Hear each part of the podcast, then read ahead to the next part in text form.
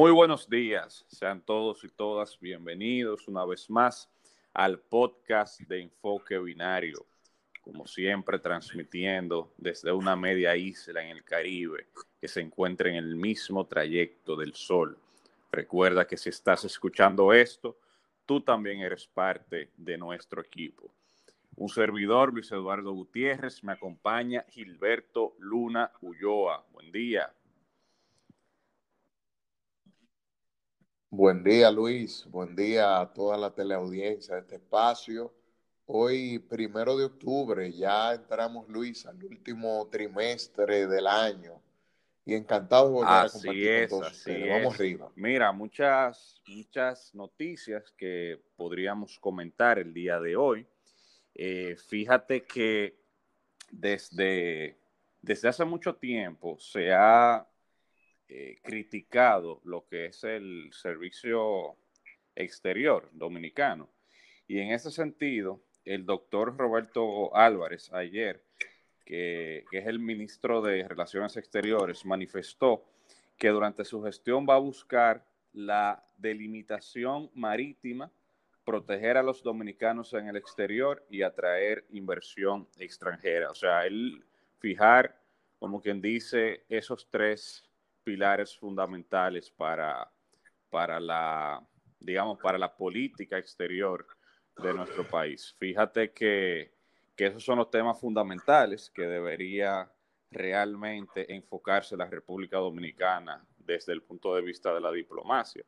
Toda vez que no somos una potencia militar, no somos una potencia económica, ni mucho menos, no queremos eh, no tenemos ambiciones geopolíticas como tienen las, las, grandes potencias, pero eh, eso sería lo más pragmático que podría ser la República Dominicana. Por otro lado, apresan a tres personas acusadas de lanzar ácido del diablo a Yokairi Amarante. La expareja de la víctima declaró que habría contratado a dos hombres por la suma de, oye, oye esto, Gilberto, de 3.500 pesos para echarle la sustancia a la joven porque supuestamente había sido infiel. Señores, eso hay que prestarle mucha atención a ese tipo de, situaciones. Eso, eh, no digo que esa sea la regla, esos son casos que no se ven de manera frecuente, pero hay que tomar en cuenta cuáles pueden ser las causas de, ese tipo de comportamiento para que el Estado pueda realizar políticas públicas en un futuro en aras de que, de que esas situaciones se puedan evitar.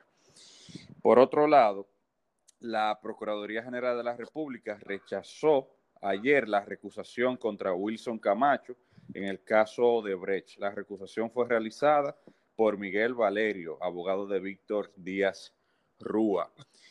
Por otro lado, también el día de hoy, 1 de octubre, ya el Poder Judicial inicia formalmente la nueva fase a la que llaman la nueva normalidad. Eh, se van a seguir conociendo audiencias de manera virtual, pero las mismas van a ser opcionales.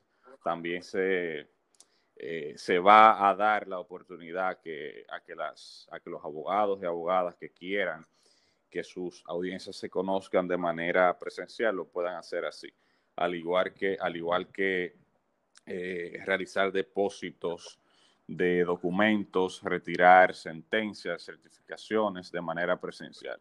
O sea que es una buena noticia. Vamos a esperar que realmente el Poder Judicial pueda, digamos que, que gestionar muy bien esto, porque la verdad es que la, los últimos meses hemos, eh, tanto tú como yo, Gilberto, hemos sido muy críticos con eso, pero gran parte de la comunidad jurídica también, de cómo el Poder Judicial ha sido un poco desorganizado con, con esta situación, esta crisis sanitaria, la gestión de la justicia durante la crisis sanitaria.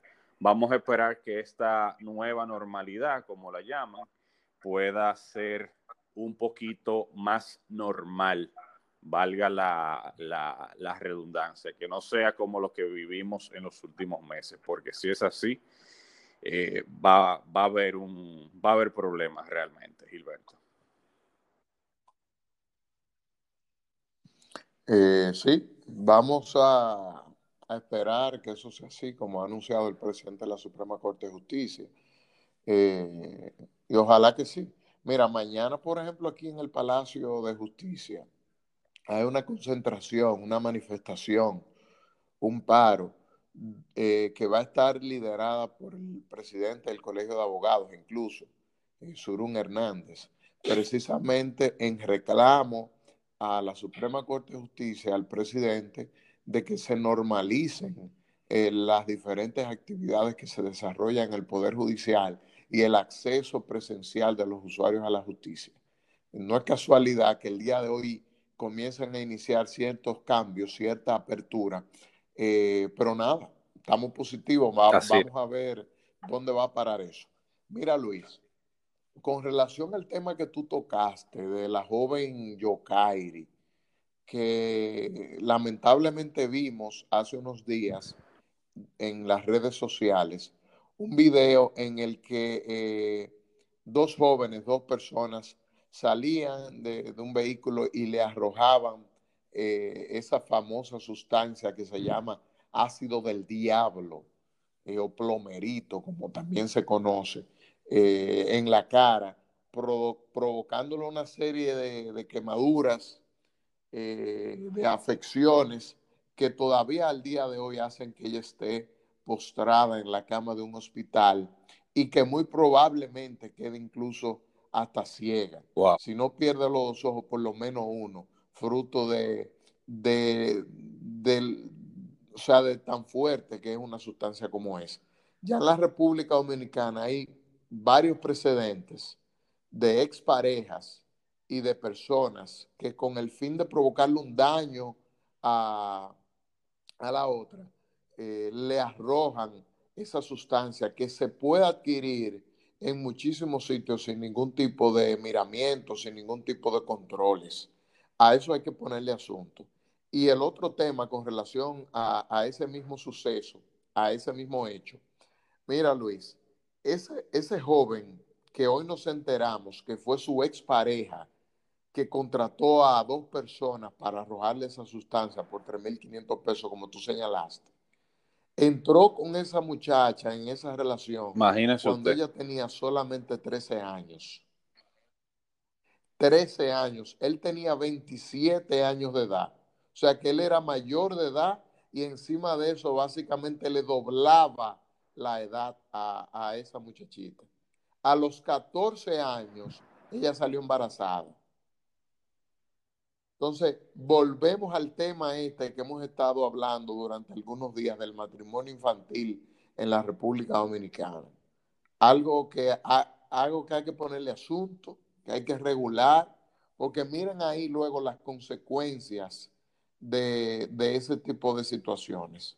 Eso, ahí se viene cometiendo un acto de violencia y de violación desde hace muchísimos años en contra de esa muchachita, porque es una niña, hoy ya tiene 19 años pero ella entró con esa persona cuando tenía 13. Y tú sabes qué le decía a esa persona cuando terminaron la relación hace un tiempo, que no se metiera con otro hombre porque él la iba a matar. O sea que ahí ya venía eh, transitando una relación tóxica, un espiral de violencia entre esa pareja. Y mira cómo finalmente se traduce en un acto de violencia de género, al fin y al cabo, porque todo fue propiciado por su expareja. Entonces, a esos asuntos hay que seguir Mira, eh, tú has atención, Luis. realizado un análisis, a mi juicio, de un análisis de fondo. No ha sido el típico análisis de, la persona que dice, aquí lo que hay que hacer es, subir, aumentar la pena, aquí lo que hay que hacer es eh, eh, colocar la pena de muerte, aquí lo que hay que hacer, etcétera, etcétera, etcétera. Lo que tú dices es a mi juicio, atinado, porque se tiene que buscar cuál es el origen de ese suceso. Y para mí, en lo personal, ya quisiera luego tu, opinión al respecto. Sé que manifestaste lo del matrimonio infantil, lo de que esa joven eh, fue, digamos, eh, tuvo una relación con ese señor a los 13 años, si mal, si, si no me equivoco. Eh, para mí ese es el origen de, esa situación, el hecho de que a través de un abuso como es el, matrimonio infantil, eh, eso causó luego esa, esa espiral de violencia, porque a todo esto sabemos lo del ácido del diablo, pero a lo mejor durante todos estos años ella ha sido víctima de maltrato físico, psicológico. Eso, eso al día de hoy de manera clara no lo sabemos, pero uno puede llegar a esa conclusión. entonces, fíjate que el problema aquí es de fondo. Y yo pienso, Gilberto, que el problema del, matrimonio infantil es, es real. Hay mucha gente que, dice que eso se ha puesto de moda, que eso, eh, que algunos sectores que están eh, criticando eso. Bueno, eso no es un asunto, yo diría que que ni siquiera es de que si usted es conservador, de si usted es progresista, de si usted es del PLD o del PRM o del Partido Reformista. Yo creo que es un asunto de sentido común, señores. ¿Cómo es posible que una niña de 13 años se, vaya de su casa o la saquen de su casa, por así decirlo, y se vaya con un hombre de, de 20 años, de 19 años, de 30 años? Y esa es la realidad de los sectores populares de este país. Esa es la realidad. ¿Qué debe hacer una niña de 13 años? Debe estar estudiando.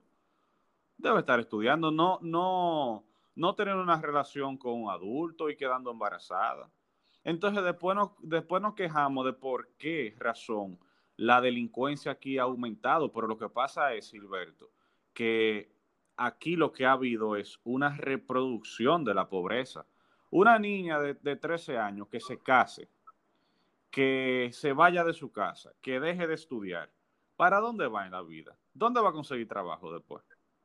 Entonces, es una espiral de, pobreza que luego crea una, espiral de violencia, porque esos sectores populares no pueden salir de, su marginalidad, no pueden tener eh, una, una movilidad social, que es el término sociológico correcto. Entonces, a eso hay que prestarle mucha atención realmente, Gilberto.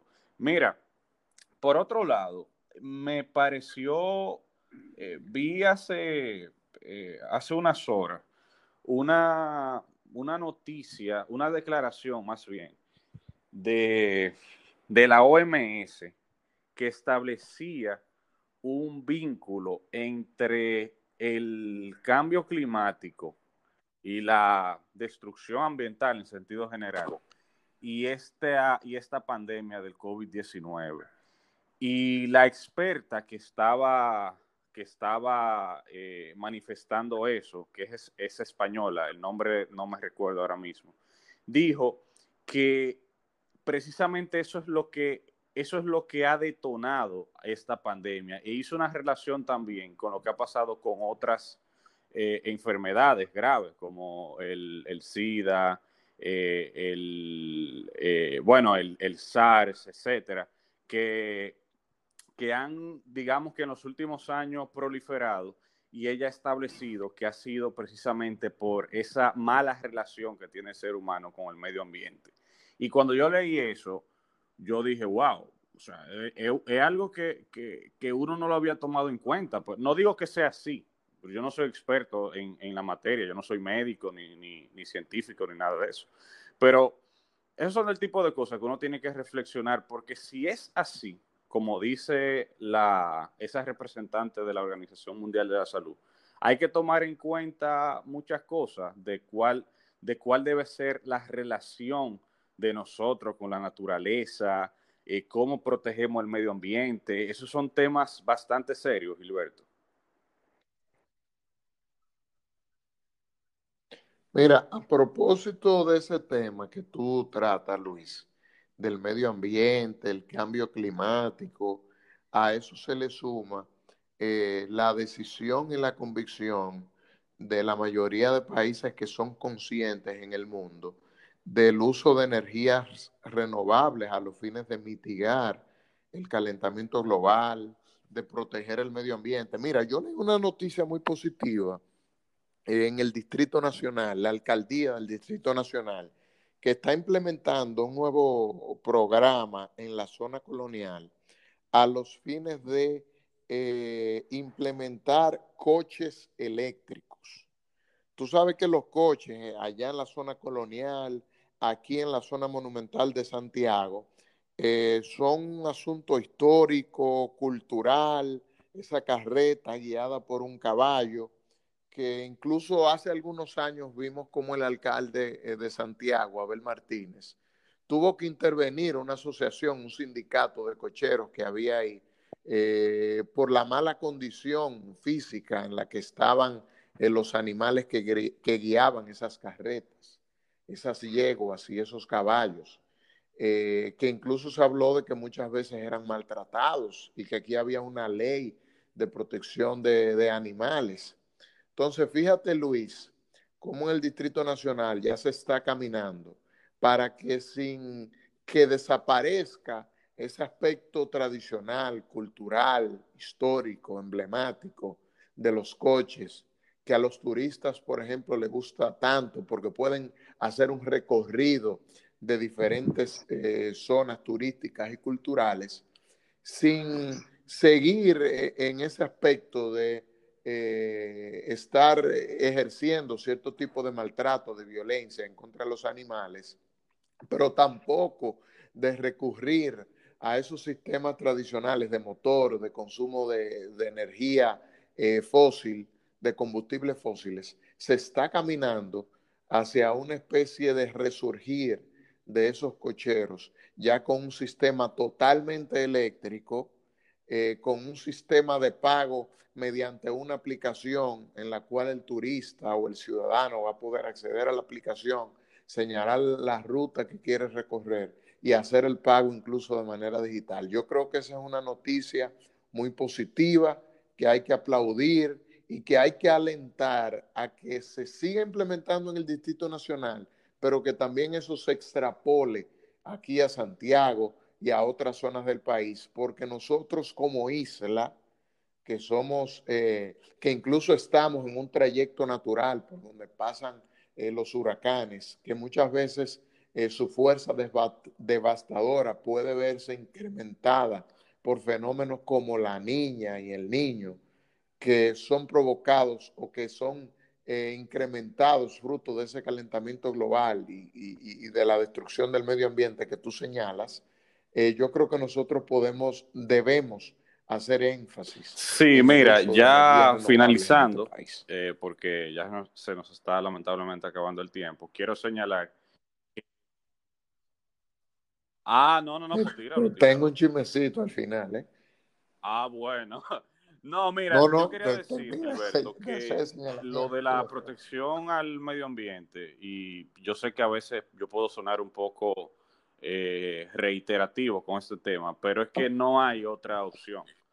Eh, si nosotros no protegemos el medio ambiente como, como civilización, el ser humano como eh, lo que ha construido durante miles de años, la civilización humana, las instituciones humanas, todo eso se va a ir a pique.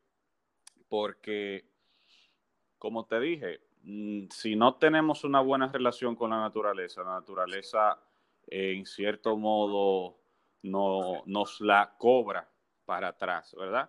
Eh, las cosas son así. De manera que no hay otra opción. Si nosotros no tenemos una buena relación con la naturaleza, realmente estamos totalmente fritos. Cuéntame, ¿cuál es el chisme? Mira, Luis, eh, el día de ayer se dio a conocer un decreto a través del cual el presidente de la República eh, destituía y suspendía de manera definitiva en sus funciones a la señora eh, Ingrid Altagracia Jorge Pérez como primera secretaria de la Embajada Dominicana la torita. en los Emiratos Árabes Unidos. No, amiga de quién. Oh, Dios, Esa mi hermano, venga acá. Y esta falta, y esta falta de respeto.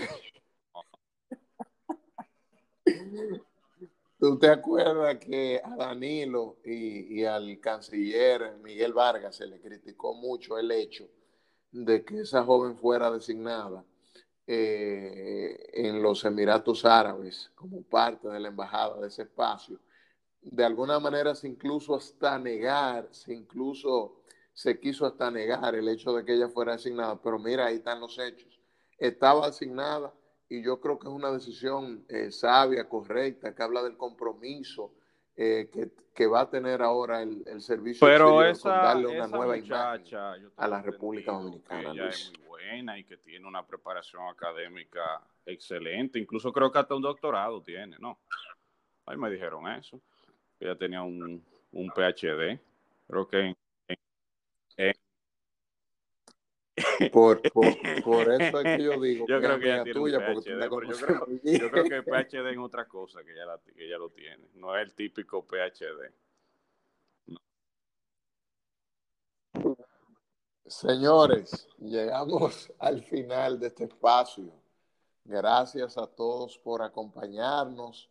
Les invitamos a que no se pierdan una nueva entrega de este espacio mañana viernes a la misma hora por el mismo lugar. Excelente. esperamos.